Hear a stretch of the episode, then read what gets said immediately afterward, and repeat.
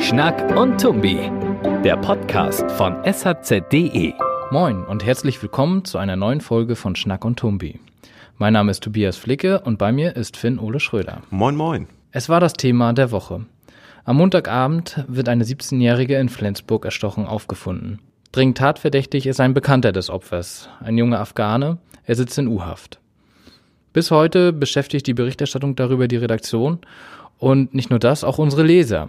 Wir haben sehr viele Kommentare bekommen und dazu auch viel Kritik. Hören wir mal rein. Das Mädel ist tot, der Täter offenbar gefasst. Diese Tat hätte ebenso von einem Deutschen begangen werden können. Die Herkunft des Täters sollte nicht gesondert erwähnt werden, weil sie eher irrelevant ist. Oder würde hier jemand gegen Politiker motzen, wenn der Täter deutsch wäre? Aber irgendwer muss ja offenbar schuld sein. Ich bin erschüttert, dass eine deutsche Zeitung schreibt, dass es ein Flüchtling war. Ist das nicht verboten? Darf die deutsche Presse das? Darf man dem deutschen Bürger die Wahrheit berichten? Ist der Bürger reif genug? Machen Sie damit nicht die rechte Szene stark? Ist es nicht unverantwortlich, sich nicht an die Zensur zu halten? Befürchten Ihre Journalisten vom Justizministerium wegen Volksverhetzung gejagt zu werden? Gibt es schon Schreibverbote durch NGOs oder die Antifa? Das waren nur zwei von vielen Kommentaren. Viele Leser unserer Seite, unserer Berichterstattung zeichnen sich erschüttert über den Tod einer jungen Frau. Aber sehr viele Leser haben sich auch aufgeregt darüber, ob wir die Herkunft des mutmaßlichen Täters nennen oder nicht. Finn Ole, du bist äh, Praktikant bei uns seit Ja. ein paar Wochen. Ja. Ähm, du warst auch äh, dabei. Am Dienstag haben wir das erste Mal darüber berichtet. Wie hast du das wahrgenommen? Wie wurde hier dazu gearbeitet in der Redaktion? Ja, zunächst mal wurde es ziemlich schnell äh, sehr hektisch. Ähm, als der Hinweis kam, dass eine 17-Jährige erstochen worden wäre, ähm, hatte der Fall natürlich erstmal höchste Priorität.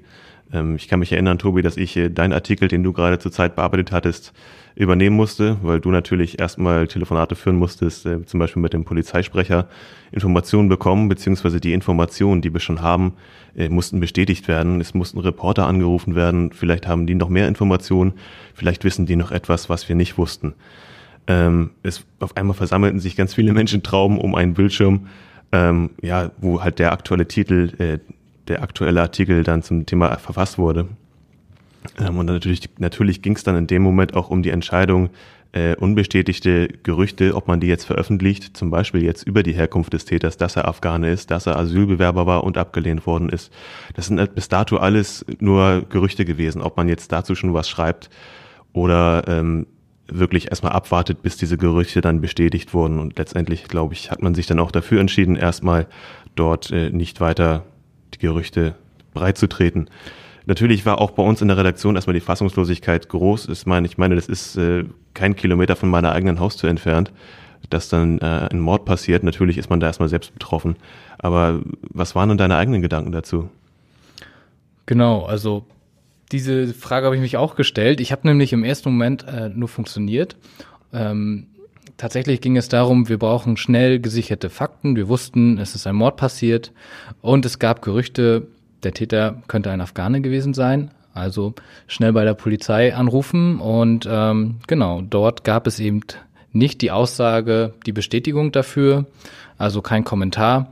Und ähm, dann gab es tatsächlich dann die Frage, ähm, verbreiten wir diese Gerüchte weiter oder nicht? Und wir uns, haben uns äh, nach einiger Diskussion dagegen entschieden und ähm, das dann veröffentlicht. Und ja, abends, als ich dann tatsächlich auch an dem Haus vorbeigefahren bin, wurde mir eigentlich erst so richtig bewusst, was da passiert ist. Und äh, das, was du sagtest, diese Fassungslosigkeit, äh, die vorher irgendwie von der Professionalität verdeckt wurde, die kam dann eigentlich.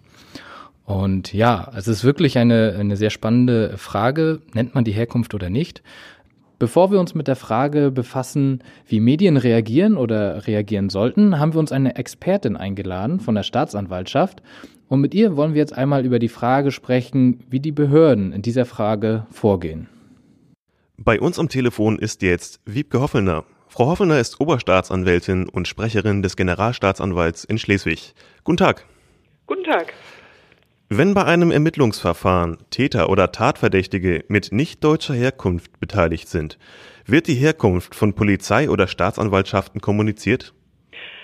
Im Grundsatz werden solche Auskünfte nicht gegeben und schon gar nicht äh, ohne entsprechende Nachfrage, weil wir gehalten sind, schutzwürdige private Interessen der Beteiligten äh, zu schützen, insbesondere während laufender Ermittlungen.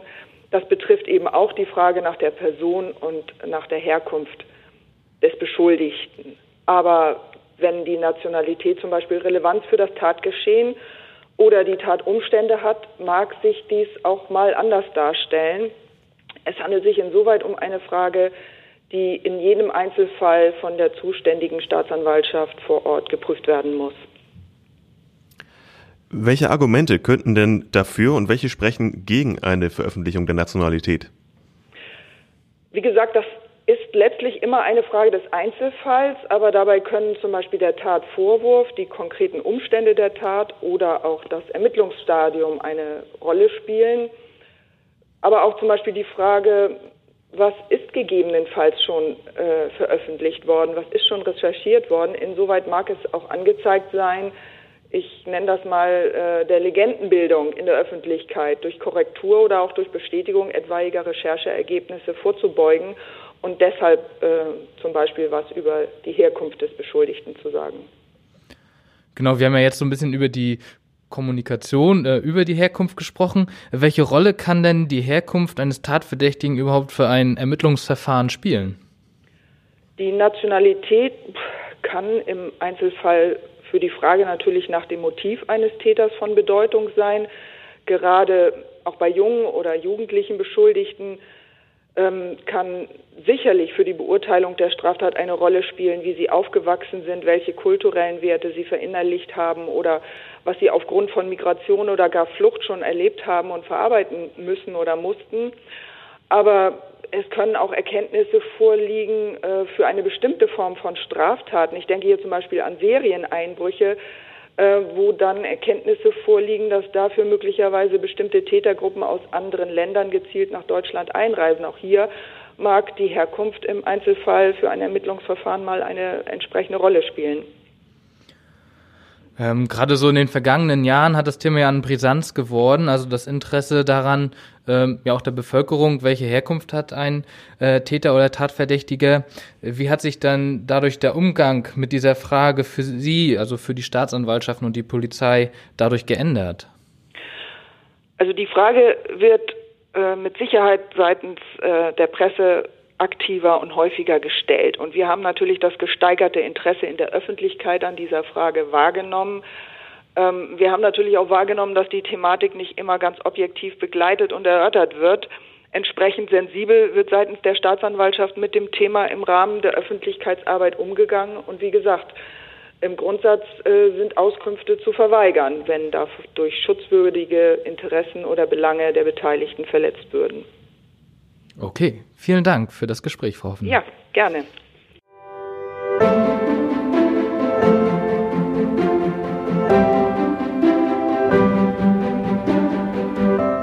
Jetzt haben wir einen Einblick bekommen, wie Staatsanwaltschaft und Polizei in dieser Frage vorgehen. Ähm, aber trotzdem halten sich ja nicht immer Medien daran oder haben vielleicht auch eigene Informationen, die dazu führen, dass eben die Herkunft von mutmaßlichen Straftätern doch genannt wird. Wir haben zu dieser Frage jetzt unseren Chefredakteur Joachim Dreikluft eingeladen. Hallo Joachim. Hallo Tobias. Sind denn auf deinen Tisch jetzt eigentlich schon Beschwerden zu dem aktuellen Fall gelandet? Also auf meinem Tisch direkt unmittelbar an mich gerichtete Beschwerden äh, sind noch nicht gelandet. Ich habe ein bisschen mitbekommen, dass bei Social Media, Facebook und so gab es äh, Diskussionen darüber, aber an mich persönlich hat sich bis jetzt noch niemand gewandt. In der ersten Fassung der Berichterstattung haben wir die Herkunft nicht genannt. Später dann ja. War das eine richtige Entscheidung? Ähm, ich denke, eine absolut richtige Entscheidung, ähm, weil der entscheidende Unterschied zwischen der ersten Fassung, wo wir es nicht genannt haben, und äh, dann, als wir es genannt haben, war, dass wir uns ab dem Zeitpunkt, wo wir es genannt haben, auch sicher waren, dass diese Information stimmt. Ähm, wir hatten erste Informationen ähm, dass, äh, über die Herkunft äh, des mutmaßlichen Täters, ähm, die aber zu dem Zeitpunkt, wo wir sie noch nicht genannt haben, nicht gesichert waren. Ab dem Zeitpunkt, wo wir sie wussten, ähm, haben wir sie genannt. Und ich halte das für eine absolut richtige Entscheidung. Wie hätte denn der Fall vielleicht aussehen müssen, damit wir die Herkunft nicht nennen? Ja, ich, ich kann vielleicht erstmal erläutern, warum ich es für absolut richtig halte, dass wir sie genannt ja, haben. Ähm, in dem Moment, ähm, wo wir die Herkunft kannten ähm, und, und den Tatzusammenhang ähm, wussten, ähm, war ja sonnenklar, dass auch die Herkunft ähm, des mutmaßlichen Täters äh, zu einer öffentlichen Diskussion führen wird, die ich ähm, ähm, grundsätzlich als Diskussion für total legitim halte. Nicht alle Meinungen, die dort vertreten werden, halte ich für legitim. Diese Diskussion ist ähm, legitim und notwendig und ist auch logisch, weil es ist ja auch nicht der erste Fall, ähm, in dem ein äh, mutmaßlicher Täter afghanischer Herkunft in den letzten Monaten ähm, in ein, zu einer öffentlichen Diskussion geführt hat. Und jeder, äh, der ähm, auch die Diskussion nach einem entsprechenden Fall äh, in Freiburg zum Beispiel im letzten Jahr mitbekommen hat, muss ja wissen, ähm, dass wenn wir eine solche Konstellation äh, bekommen, dass es dann zu einer öffentlichen Diskussion führt. Ähm, und äh, wir können ja nicht in einer Situation, wo wir wissen, dass äh, eine öffentliche Diskussion darüber geführt werden wird, sagen, wir verschweigen diese wichtige Tatsache. Auch wenn es beim aktuellen Fall vielleicht gerade nicht so ist, gab es denn schon andere Fälle in der Vergangenheit, in denen die Nennung der Herkunft schon Probleme gegeben hat? Also ähm, die, die Nennung der Herkunft ist ähm, immer problembehaftet. Ich versuche das mal ein bisschen zu verallgemeinern.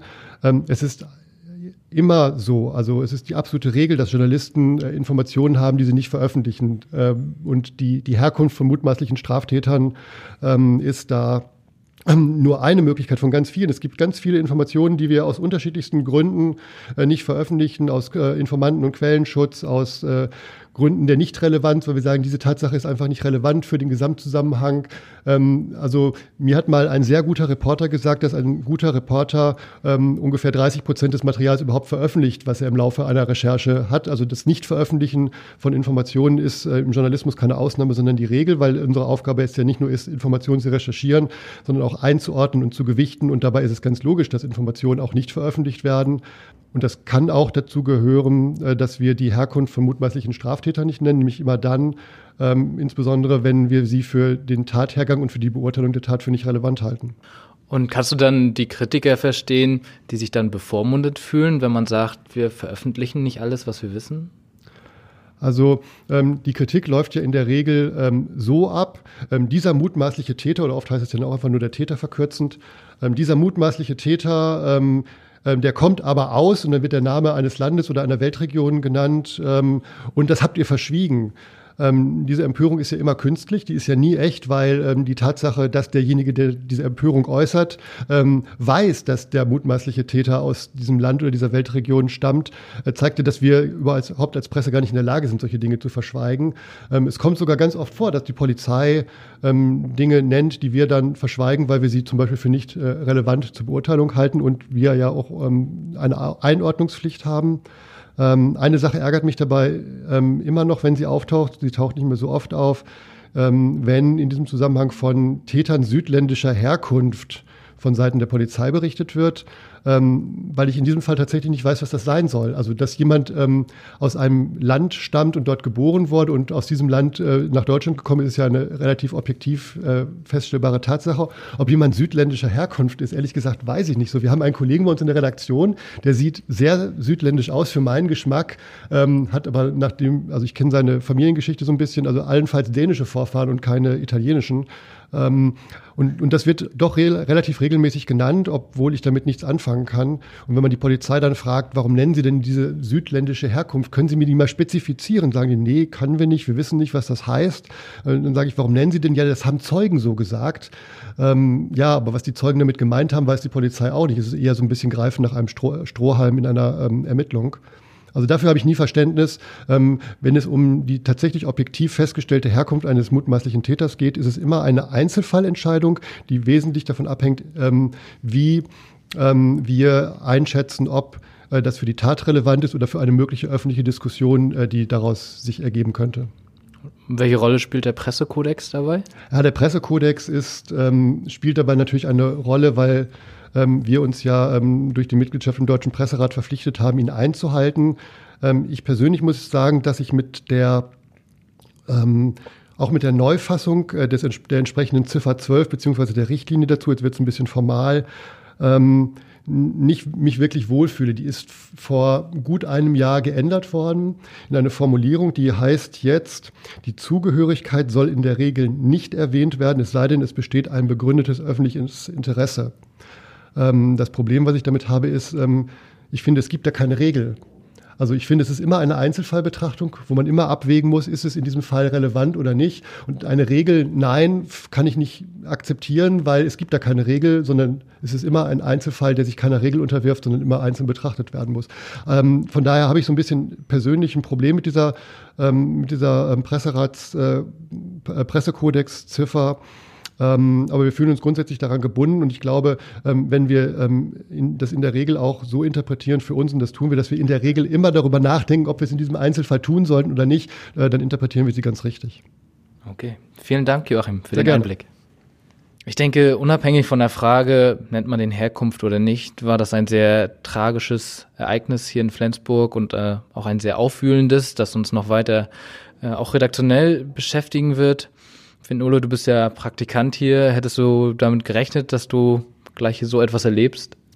Nein, und schon gar nicht innerhalb der ersten zwei Wochen hier. Es ist äh, sehr schade und auch sehr traurig für mich, dass sowas passiert ist. Ich als äh, ja, Normalverbraucher, sage ich mal, der Zeitung liest oder auch saz.de, ähm, ist normalerweise immer auf der anderen Seite solcher Meldungen und jetzt äh, selbst äh, da beteiligt zu sein und zu sehen, dass auch äh, an der sachlich äh, recherchierenden und äh, auskunftgebenden Presse, dass es auch nicht so nahtlos an denen vorbeigeht, sondern auch die betroffen sind. Ähm, und auch hier viel Probleme letztendlich im Hintergrund entstehen, wo man halt echt wirklich aufpassen muss, was sagt man, was sagt man nicht.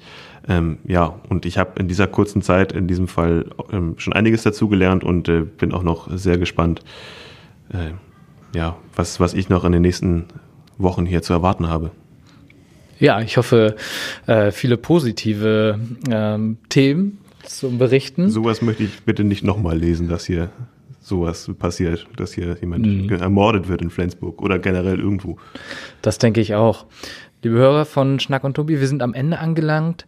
Wenn ihr Meinungen oder Kritik zum Thema habt, alle Kanäle von saz.de stehen offen. Also schreibt eine E-Mail an onlineredaktion.saz.de, schreibt uns eine Facebook-Nachricht, twittert uns an.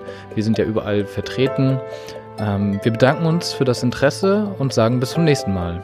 Auch von mir auf Wiedersehen. Bis zum nächsten Mal.